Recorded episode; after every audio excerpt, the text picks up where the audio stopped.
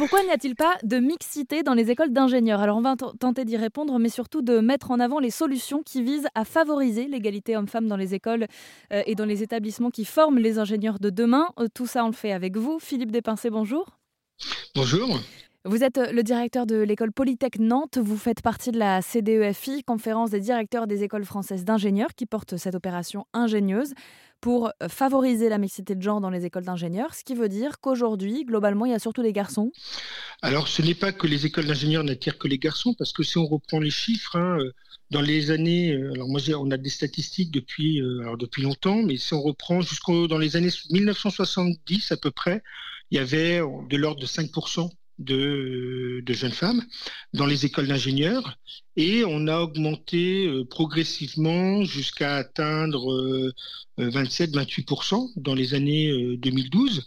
Euh, et globalement, on se disait ce n'est pas assez. Donc, on, sentait que quand on regardait, on va dire plus en avant les statistiques des jeunes filles qui étaient, on va dire, dans les matières scientifiques ou qui prenaient, on va dire, des baccalauréats plutôt orientés matières scientifiques, pourquoi euh, si peu euh, viennent en proportion, alors on va dire il y a, quasiment parité, euh, et pourquoi si peu viennent dans les dans les études d'ingénieur. Donc c'était ça. Et, bien nous en a pris parce que de toute façon, on, a remarqué après, enfin voilà, on, remarque depuis 2012, c'est à peu près 2010-2012, on a une stagnation en moyenne dans le nombre euh, du nombre de jeunes filles euh, en, école d'ingénieur. Quand je dis en moyenne, c'est-à-dire qu'on est à 27-28%, on va avoir des spécialités où on va avoir euh, potentiellement moins de 15%, on va avoir des spécialités où on aura 70-80% de jeunes femmes. Donc vraiment, ça dépend. C'est assez orienté spécialité, mais en moyenne, on se prive, ou, les jeunes femmes ne, se privent d'une, comment dire, d'une capacité ou d'une volonté de venir dans nos, dans nos formations. Alors justement, comment vous, en tant que directeur d'établissement, euh, vous l'expliquez, ce constat qu'aujourd'hui, euh, les filles et les femmes sont très présentes dans les études scientifiques euh, au bac et disparaissent après? Alors, on, a une, approche qui est, on va dire, sexuée des métiers dans le choix des, filières et qui est directement, on va dire, influencée par des stéréotypes de genre. Et de fait, on a une autocensure des jeunes femmes par rapport potentiellement au type d'ingénieur dans certaines thématiques. Et, le titre d'ingénieur recouvre bien évidemment une multitude de métiers et ils ne sont pas tous euh, potentiellement assez bien connus, pas suffisamment valorisés avec des images, on va dire, féminines pour pouvoir servir de modèle au niveau, euh, au niveau des jeunes femmes.